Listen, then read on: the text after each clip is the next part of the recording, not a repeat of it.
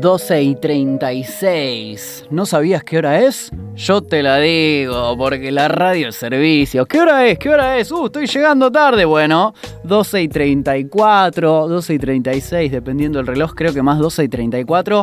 Pido disculpas por asustarlos si pensaron que perdieron dos minutos de vida. Este programa eh, no puede terminar sin antes hablar con Moy. Hola Moy. Hola Demi, ¿cómo estás? ¿Todo bien? Muy bien, ¿y vos? Bien, eh, para que no sea aburrida la cosa, traje un amigo. No sé si te molesta que lo invite. No me Se llama Tomás. A ver, hola Tomás. Hola, Hoy. ¿cómo estás? Hey, Demi? ¿qué Hola, tal? ¿Todo bien? Bien. Muy bien. Qué en bueno. casa. Ah, bien, como, como- bueno, yo no, yo en la radio, pero es octubre desde casa.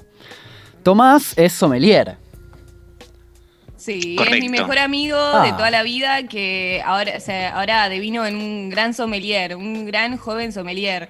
Eh, bueno, Tommy, ¿qué, ¿qué es sommelier? Contale, yo lo- ya lo sé, pero contale a Demi un poco, ¿qué hace un sommelier?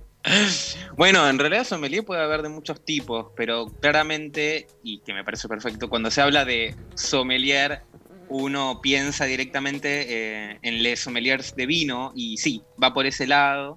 Es la mayor cantidad de gente que, que se dedica y, y estudia para ser sommelier de vino, que parece muy bizarro. Hay mucha gente que te lo toma como en chiste, como, ah, bueno, te dedicas a... Ah, sos un vinos". borracho profesional. Sí, sabes que sí. Claro.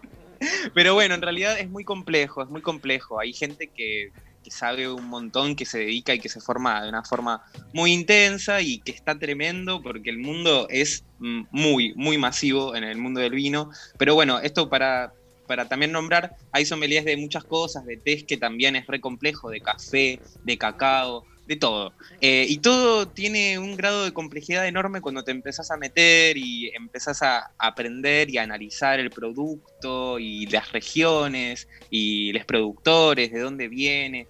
Todo es un montón y la verdad que es, es tremendo porque también se empieza a afinar el olfato y Hmm. uno empieza a reconocer que cada región tiene un olfato característico que es inexplicable, pero es así. Y bueno, eso es algo súper divertido también de, de nuestro trabajo. Pero bueno, ustedes me preguntaron qué es ser un sommelier, y yo les voy a contar mi punto de vista, qué es ser un sommelier, eh, teniendo mi edad, qué es ser un, eh, un sommelier de vinos en Argentina.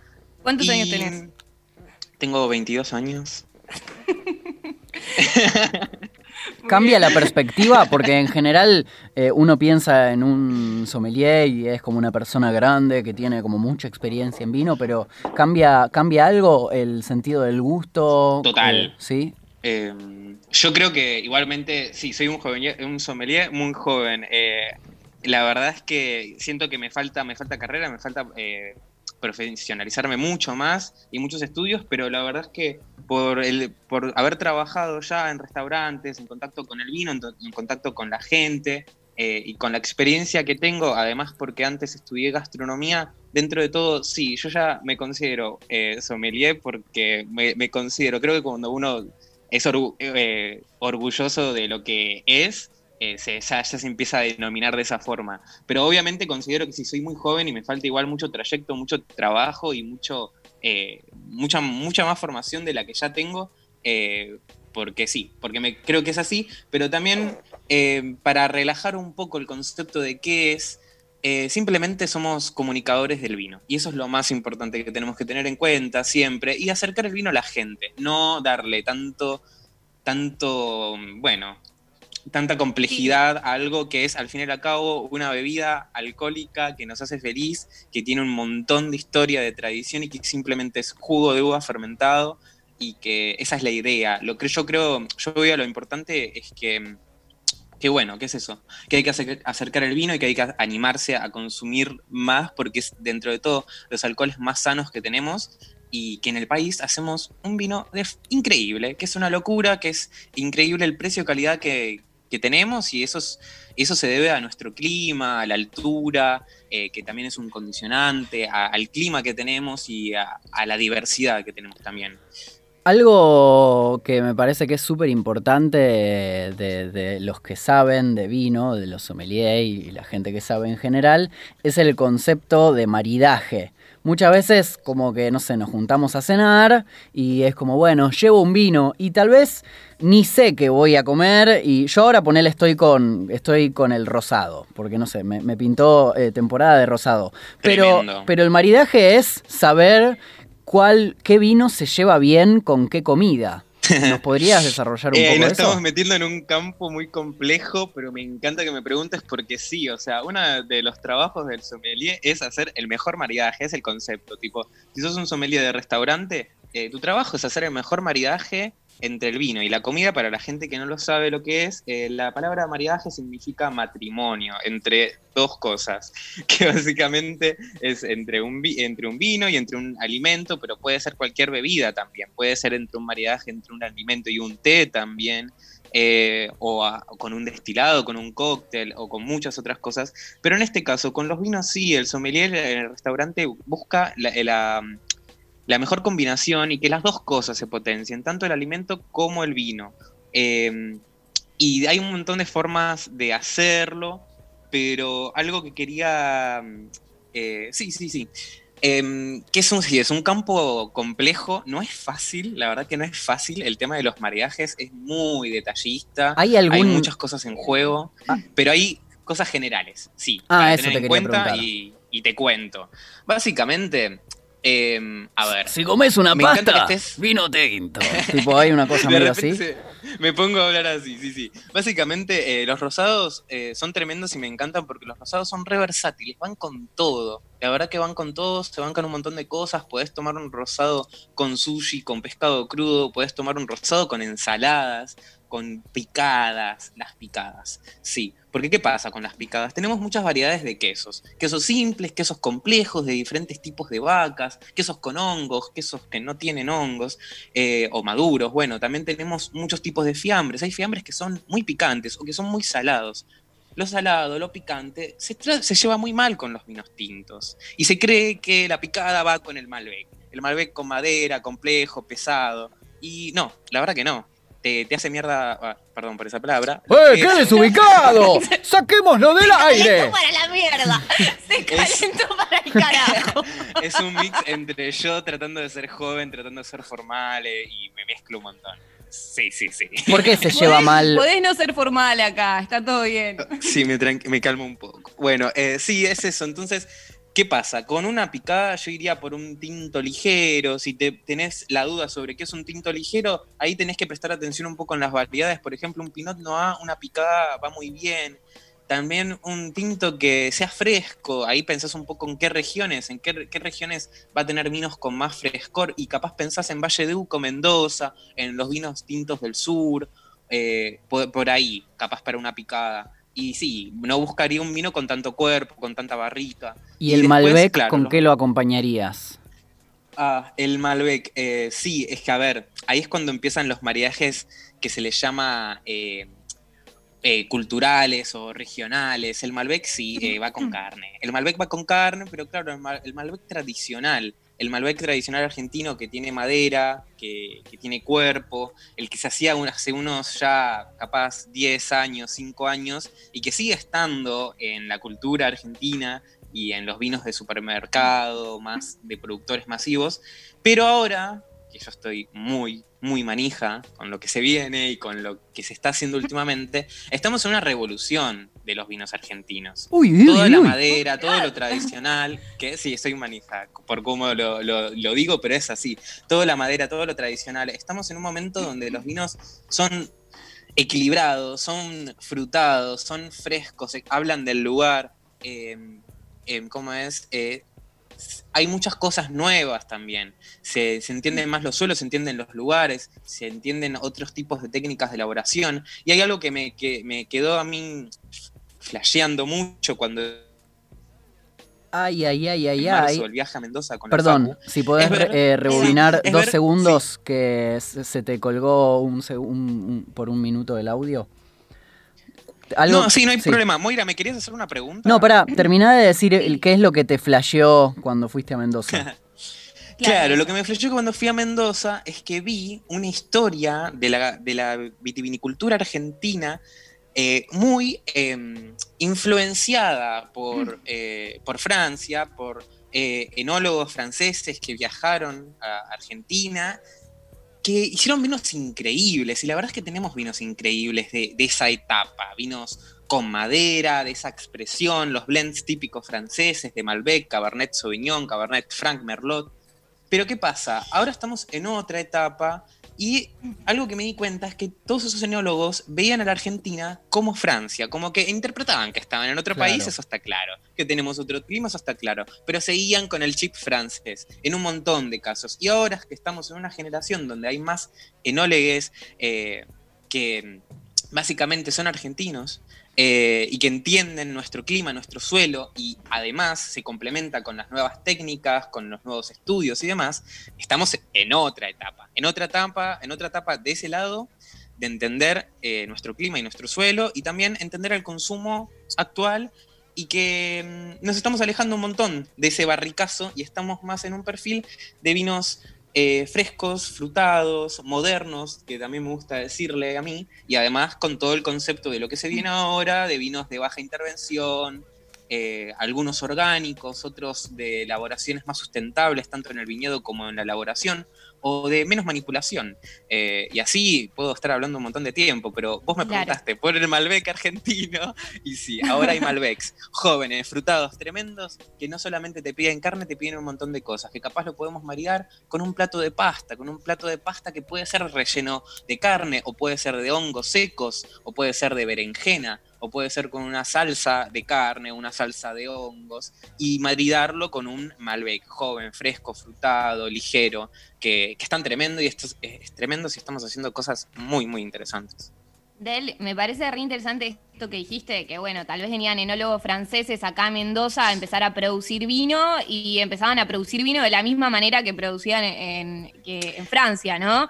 Y Total, sí, venían con el chip, sí. Y ahora como que en este tiempo fuimos conociendo más eh, nuestro clima, nuestra región, ¿no? Y que empezamos a producir un vino mucho más eh, independiente, si se quiere, como más autóctono. Sí, sí, yo les voy, a contar sobre un concepto y después podemos volver a los maridajes, porque esto me parece muy interesante. Em, a ver, hay un concepto ya de vinos de viejo mundo y de nuevo mundo. Y esto se los cuento porque no todo el mundo lo sabe, pero cuando uno habla de vinos de viejo mundo se refiere claramente a los vinos de Europa. Y cuando habla de nuevo mundo se refiere a todas las nuevas regiones vitivinícolas del mundo que, que aparecieron luego de las colonizaciones, en, por ejemplo, en Estados Unidos, en Chile, en Argentina, Uruguay, Sudáfrica, Nueva Zelanda, Australia.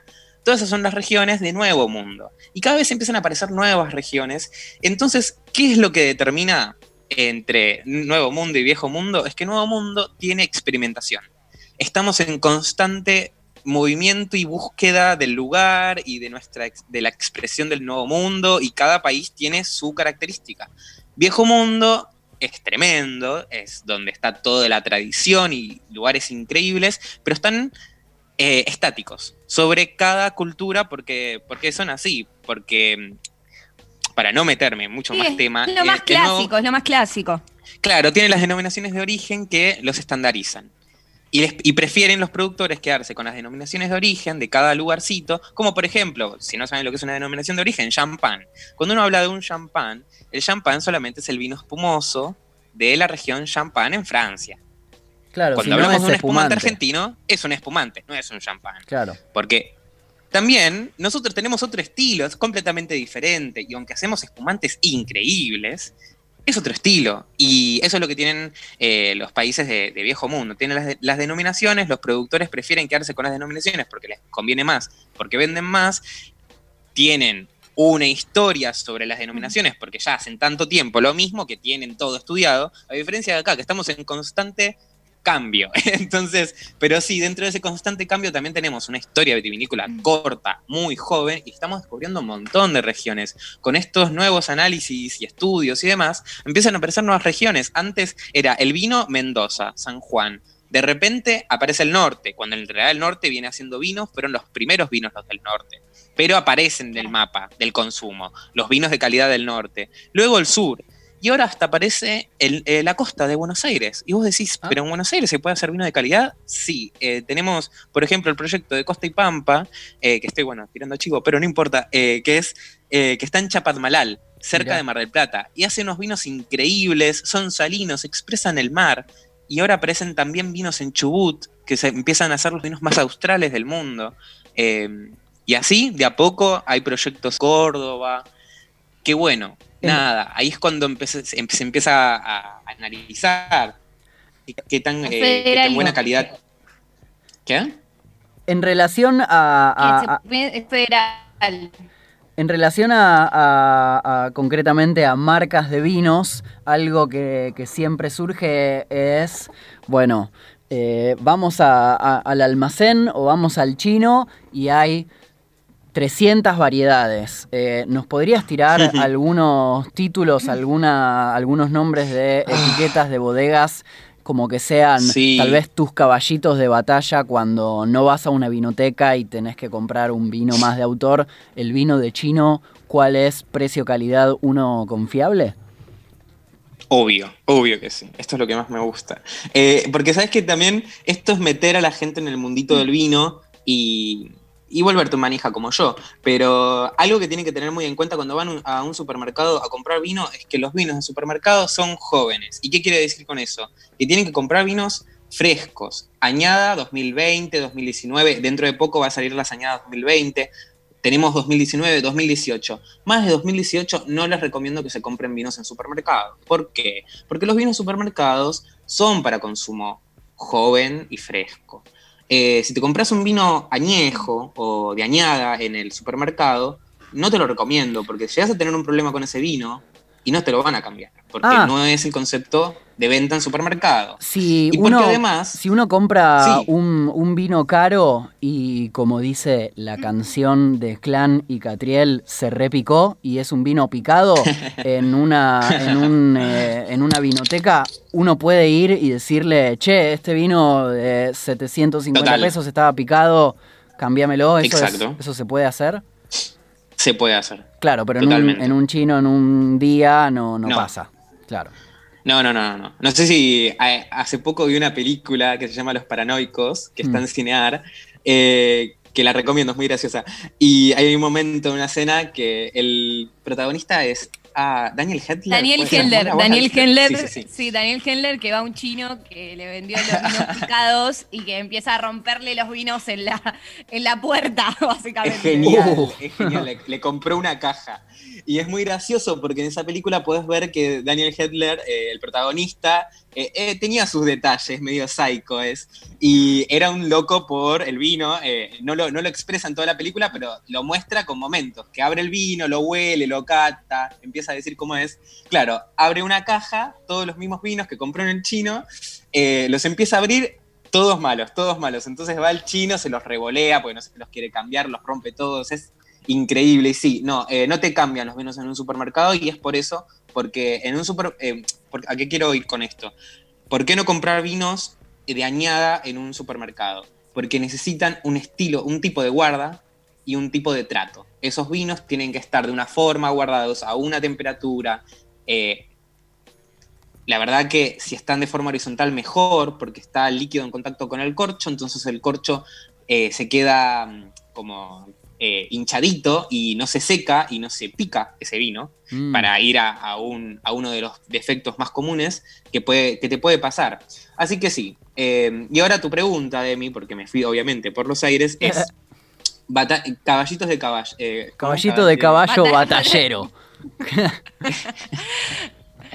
los, Bueno. los que sí. eh, escúchame. Eh, sí, Sí, eso. que- lo que tenemos que saber entonces, vamos al chino y que sea 19, Sí. 2018, 2020, el que sea menos si jóvenes, si es el anterior. alcohol.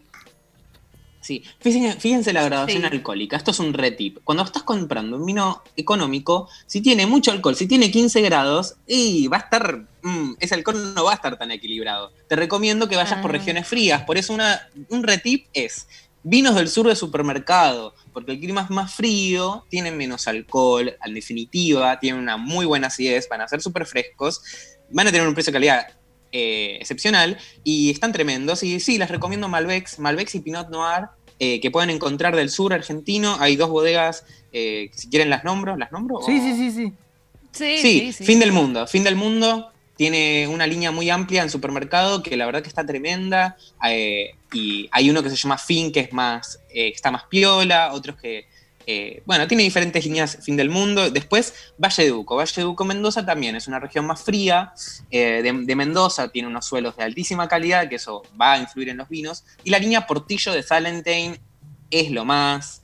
Todo es buenísimo. Te encontrás vinos con un increíble precio-calidad, porque son equilibrados, porque expresan en la nariz el lugar, eh, también la- las características varietales de cada vino. Es un, una- un eh, buen ejercicio para meterse en el mundo, porque te muestran las características de cada varietal y así vas aprendiendo. Entonces tenés, de Portillo tenés Malbec, que la verdad que está bueno, pero el que a mí más me gusta y que me encanta es el Pinot Noir de Portillo, es divino. Está para comprarse Delicioso. una caja. Sí, Yo lo sí. compré mucho para fiestas, tipo Claro. cumpleaños.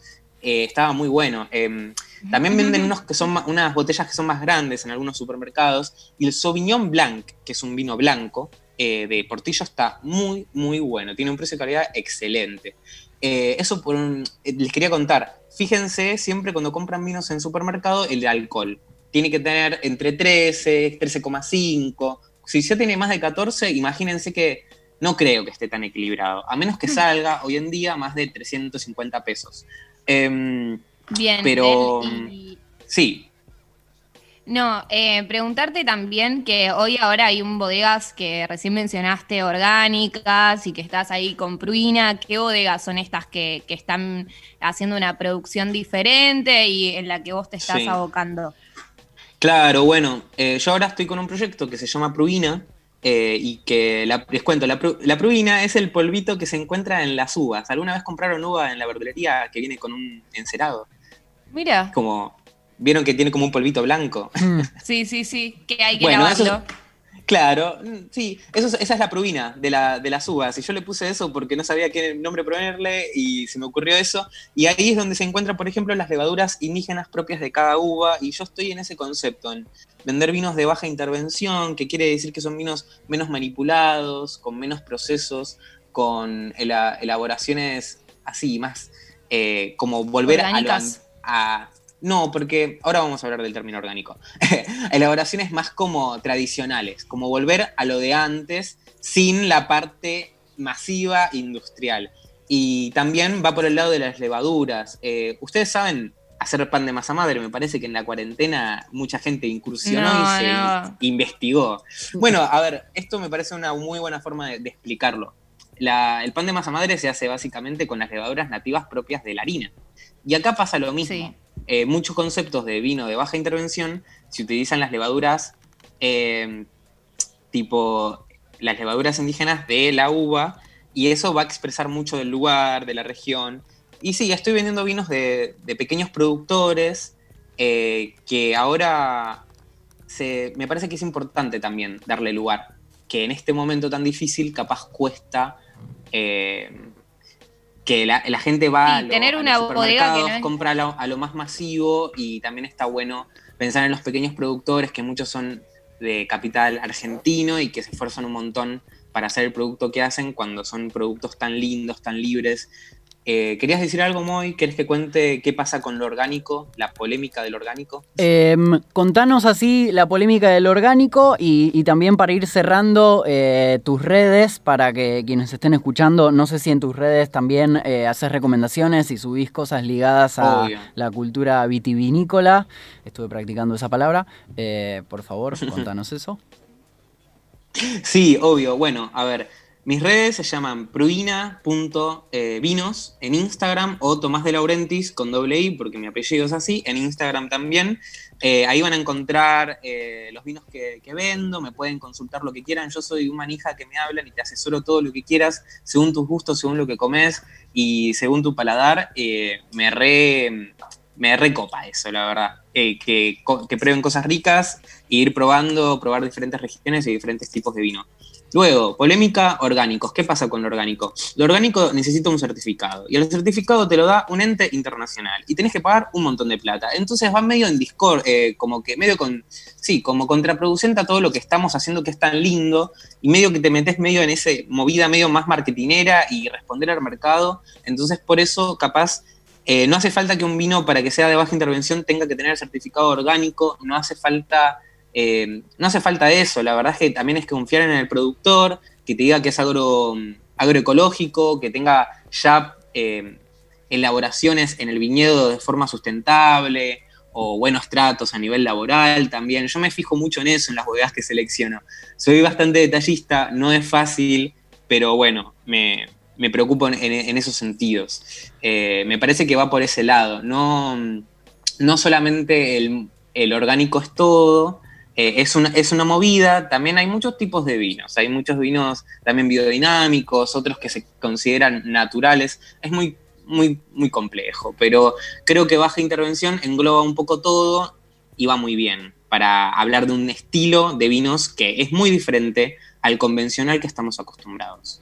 Muchísimas gracias, Moy. Muchísimas gracias, Tomás de Laurentis, a.k.a. Delau. Vayan a seguirlo a su cuenta de Instagram, arroba Tomás de Laurentis o pruina.vinos, una página hermosa donde hay un montón de vinos de clases de precios. Hay precios amigables, precios más exclusivos. Eh, se me calentó el pico, no sé a ustedes. Eh, eh, gracias por... Em, sí. Gracias, Demi, también por esta, por esta mesa de, vino, sumar a, Tommy. Y también dos cosas que aprendí con Delau es que cuanto más grande la copa, mejor. Y eso lo manda los libritos de cocina. ¿Y cuánto tiempo tiene que estar en la heladera un vino antes de tomarlo? Eso depende, depende mucho. Pero mándelo 15 minutos, media hora a la heladera. Eh, sí, 15 eh, minutos, media hora si es tinto y eso. Me parece bien. perfecto. Eso, esos son dos tips que quería dejar porque fue lo que aprendí con él.